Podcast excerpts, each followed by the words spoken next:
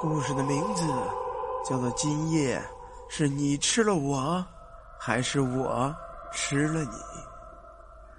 在一望无际的沙漠边上，行走着一个疲惫的人。这个人呢，叫做楚生。他迷路了，迷失在惶惶的沙漠之中，那就意味着死亡。可他还不想死，他很年轻，他开始狂奔。寻找水源，人求生的欲望是很强的。落日是那么的遥远，最后在他支撑不住的时候，倒在了地上，像一条狗一样。他抬头看了看落日，已经天色渐暗。忽然间，他的视线被一样东西所吸引，那是一片绿色的胡杨林。哈哈哈哈！我终于能活了。有胡杨，就一定有水了。用尽最后的力气，跑到了胡杨林边他发现，在林子当中有一角飞檐。这是一个高大的院子，虽然一切已经残败，但是依然显示着一昔日的辉煌。这是一个庄园，楚生站在庄园外边，他心里暗暗惊疑呀：莫非这是强盗的据点？或者海市蜃楼吗？站了一会儿，他终究耐不住饥渴，壮着胆子推开了门。请问有人吗？声音在空荡的庄园中回荡，震落了几缕尘埃，却无人应答。有人吗？有人吗？就在这会儿，他的身后响起了一个声音：“你找谁呀？”楚生回头吓了一跳，一个高瘦的男人站在墙角的阴影里，悠悠的盯着他。我，我不找谁，我我在沙漠里迷路了，胡乱走到这儿来的。哦，那人简单的应了一声，不再询问了，转身走向了左侧的大屋子。楚生瞧见他的背后背了一个大大的竹箱，这箱子大的就像一口棺材一样。那男人站在屋里，对楚生招了招手：“来吧，外边风大，进来吧。”就这样，楚生跟他进了屋子。这屋子的布置很奇特，中间是一个深深的大坑，坑中架着木柴。高瘦的男人点燃了火把之后，在坑边坐了下来。他发现，在墙角的阴暗之处，还有一个男人，头戴着斗笠，好像在沉睡。那。这位兄弟跟你一样也是迷路了，他很累了，正在休息呢。高瘦的男人指了指，算上他呀，你是这个月第四个来到这儿的人，前面两个也是迷路了。一个是迷路，一个是来找人。出生这会儿问道：“那他们后来呢？”哎，都走了，走了，谁还留恋这沙漠不成？不知小哥你怎么称呼啊？我，以前有名字，现在忘了。楚生又问道：“现在只有你一个人吗？”都走了，只剩下我和我老婆了。就在这会儿，屋外吹起了一股旋风，把坑内的火焰吹得噼啪直响。两个人陷入了寂静的沉默之中。外面夕阳早已落山，沙漠特别的凉，有风在胡杨林外盘旋，好像是女人的哭泣，又像是女人的笑声。良久，两个人对视着一笑，男人忽然从怀里掏出了一把匕首，楚生吓了一跳，以为这男人要害他，却见那男人打开后背的箱子，把匕首伸入了其中，呲呲。狠狠的割了两下，匕首之上却多了一块鲜嫩的肉，不时有鲜血滴了下来。这男人把肉插在铁签之上，架在火上烤。不大一会儿，屋里是香气弥漫。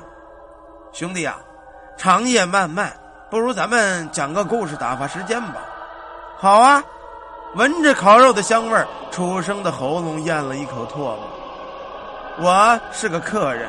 那我就先讲一个吧，就讲一个真实的吃人故事吧。你说好不好啊？好啊，那你讲吧。想当初在兰州城内有一家吉姓人，这一家人深居简出，从不与人来往。某年城中小儿无故失踪，官府派出精锐干探侦查，却毫无消息，闹得人心惶惶。直到有一日，这吉姓人家的亲家爷来拜访，和家主对饮畅欢。这老爷子是个善饮的汉子，把家主给灌醉了。他饮酒罢了，口渴难当，见家主烂醉如泥，去厨房找水喝了。哪知到了厨房，掀开水缸盖子的那一刹那，一样东西映入了他的眼底。先生，你猜他看到了什么呀？高瘦男人手中的肉啊，已经烤熟了。他撕了一块，扔给了楚生，也笑着回答了。无非是一个蒸熟的小孩嘛，你说我猜的对不对呀？楚生接过肉啊，对他伸了伸大拇指，厉害，兄台，你说的太对了，正是一对蒸熟的小孩。你说这人吃什么不好，偏要去吃人肉呢？因为人肉好吃啊。高瘦男人咬了一块肉，咯吱咯吱，在嘴里嚼的正是滋味他嘟着嘴说：“我也给你讲个故事吧。从前有座庄园，这庄子人丁兴旺，庄主自幼习武，娶了一房娇妻。那娇妻貌美如花，善解人意。可庄主这人有点偏激。”爱他的妻子爱到疯狂的地步，渐渐由爱生疑。他交友广阔，总要出门，于是担心老婆在家会给他戴绿帽子，这心理负担呢，压得他整日难受。于是呢，他把妻子绑了，整日背在身上，连出门也背着妻子。楚生听完很吃惊，哼，世上竟有如此疑心重的男人，那他岂不是太累了？高瘦男人接着说：“这还不算什么，他后来觉得整日背着也不踏实，思索了良久，他决定让妻子和他合二为一。于是，他把他的老婆 吃下肚子了。他觉得这样才会踏实。”听完了，楚生手中拿着肉啊，嘴张得大大的，几乎忘了咀嚼。他，他吃什么？吃了，高瘦男人也咬了一口肉。他每日里吃一块，直到把妻子整个活活的吃了个干净。就在这会儿，冷风从门外吹了进来，吹得楚生是背后发凉。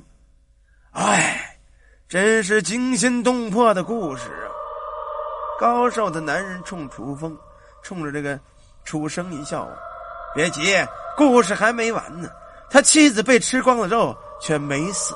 那副骨架在后背的箱中，时刻哭泣，怨自己命苦，哭不能长久陪伴丈夫。他哭得很伤心呢。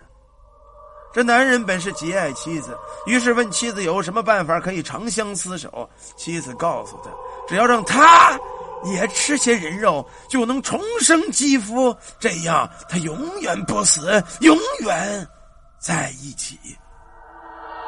听完之后啊，楚生叹了口气：“哎，他这妻子恐怕已经不是人，而是什么尸妖了吧？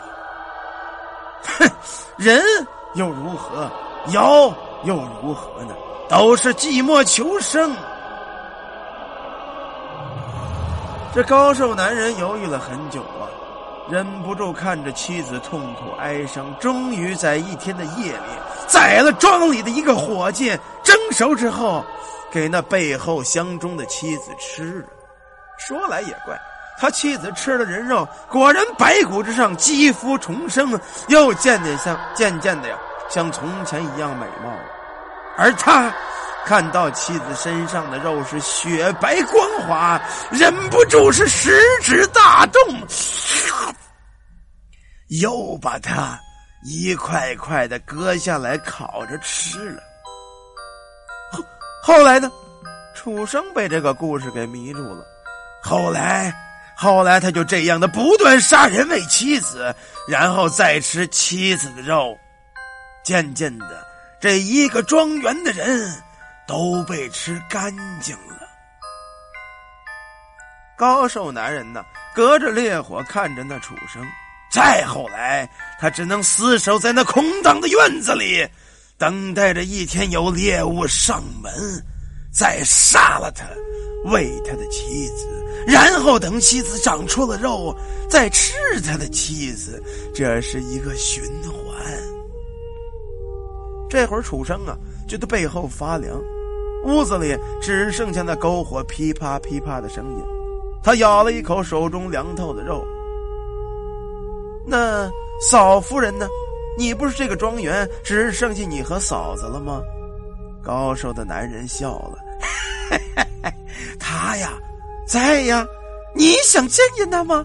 好，就看这男人打开了后备箱子的盖子，对里面轻声的说：“阿英啊，夫人呢？出来吧，有人想见见你。”只听着箱中一阵奇异的挠抓声。慢慢的爬出了一个圆形的白色物体，等这物体全部爬出之后，发出了咯吱咯吱的响声。那是一具骷髅，黑洞洞的眼眶扫视了一圈，把最后的眼光落在了楚生脸上。官人呐，这就是我们今天的晚餐吗？当然呐。然后高瘦男人指了指墙角那斗笠的男子，那，那还有一个，我点了他的穴道，娘子你可尽情享用。一阵骨骼的摩擦声，这骷髅女人冲着那高瘦男子笑了笑，多谢官人，你真的疼我，哈哈哈今天又能饱餐一顿了。楚生骇然，你，你就是那食人庄主夫妻？这高瘦的男人戏谑的看了看他，你这傻子，到了现在你才明白，恐怕已经晚了。楚生这会儿却笑了，晚吗？我觉得不晚。那我就再给你讲一个故事。刚才的故事我还没讲完。这食人庄主自持武功高强，荒凉这沙漠不会再有人来，他倒不担心这楚生拖延时间。楚生又接着讲：姬家人食人之事被亲家老爷揭发，官府抓捕他们，满门抄斩，只有一人得以逃脱。这个人就是姬家最小的儿子，他逃进了沙漠，打算横渡沙漠去对面的大食国。在他出逃前，姬家小儿子。顺手带了一些身上的东西，这些东西是姬家捕人而用的工具。楚生眯着眼看着那高瘦的男人，其中有一种毒药，无色无味，神不知鬼不觉，就算大罗金仙中了，也动弹不得。食人庄主，你没觉得你现在手脚发软，连刀都握不住了吗？楚生拍了拍手，咬了一口手中的肉。我姬家食人无数，此肉一入口，我便知是人肉，早已暗暗戒备。趁你不备，已经释放了迷毒。你，你，你！这会儿高瘦的男人怒目圆睁，拾起了匕首欲刺楚生。然而一阵酸麻感，咣当的一声，这匕首落地了。饶你武功盖世，中了我的迷毒，还不像死狗一样乖乖的就范？楚生一边笑一边绕过了篝火，一脚把那男人踹倒。男人滚在地上，他背后的箱子也跟着翻滚。笼内的白骨骷髅想挣扎出来，却被那楚生咔吱的一脚踩的踩进了箱子里。只见这箱中的女人骷髅。你这个妖孽，居然也懂得吃人！呸！大好的人肉被你吃了，简直暴殄天物！楚生脸上厌恶之色，脚下越发的用力，踩的那骷髅一阵乱叫。他把白骨骷髅踢回了箱子，锁好了箱盖，拾起了匕首，来到了食人庄主的身边。你吃了不少人了，不知道你的肉滋味如何呢？今天我就尝尝你的味道。正在这会儿啊，墙角的阴森里边传出一个声音：“他的肉又酸又涩，还很粗糙，一定不好吃啊！恐怕你吃不上他的肉。”谁？楚生猛地一回头，他忽然想起，在墙角的阴暗里还有一个斗笠男子。这会儿，那男子站起身来，一双眼睛盯着他。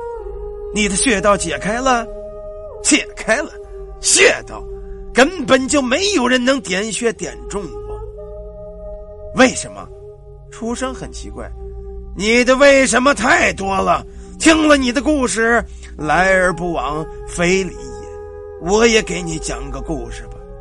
从前有座山寨，里面住着鸡、鱼、叶三姓人家，三姓世交。在山中耕读，自给自足，如同世外桃源一般。可幸福在某一天结束了。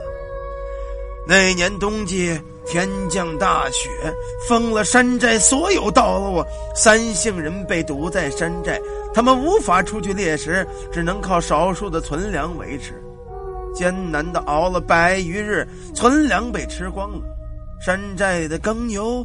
马匹、家禽、树叶、草根，皆被人啃食殆尽。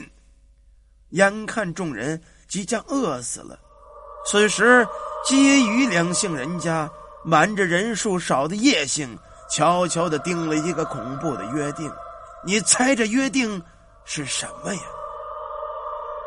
楚生听完了，把玩着手中的匕首。在今夜，所有的故事不外乎“吃人”二字。对，正是吃人的约定。那斗笠男子愤恨的道：“那基于两姓人家悄悄的瞒着叶家，定了十人盟约，他们联手将叶家人团团围住，一举杀害，分而食之。其中姬家食幼者，余家食老者、壮年者，二分。”靠着吸食叶家人血肉，这姬羽两家终于熬过了大雪封山。待雪融化，他们离开了这个村庄。这个山寨像血腥地狱一般，这都是姬羽两家人造成的。哼，天见有怜，叶家人也没有死绝，有一人未死。他隐蔽在山中，悄悄的也下了山，追捕其他两姓人家，把他们两姓人家当做猎物，挖其心脏，捧其尸身，以其人之道还之其人之身呢。这般过了多年，叶姓之人衰老将死，他叮咛后代一定要牢记家族血仇，杀尽姬于二姓。哦，不，食尽他们。吃尽他们的血肉。叶姓后人不忘祖训，从此天涯两端追杀姬鱼两家。可这叶家人自从吃了姬鱼两家人的肉，也十岁之位，一直有吃人的习惯。这期间呢，有一叶姓后人为了追杀余姓人家的女子，寻到沙漠之中，伪装成迷路者。故意投诉到余家女子庄园，又故意让其丈夫点了穴道，假装昏迷，以待出手。后面的事就不用我啰嗦了。相信你已经知道我是谁了。这斗笠男子缓缓的奔着楚生走了过去。余家人女子已成尸妖，待会儿再收拾他。我们叶姬两家的宿仇。在今夜了结了吧，看是你吃了我，还是我吃了你？楚生这会儿一抖手中匕首，好啊，那看看是你厉害还是我厉害？就在这会儿，地上的高瘦男子也嘿嘿的站了起来。哈哈哈哈你那迷魂毒药对我真的有效吗？今天咱们鸡鱼也三家聚齐，看看咱们三家到底是谁吃尽谁家最后一人吧。那高瘦男子高高纵起一掌，打向了二人。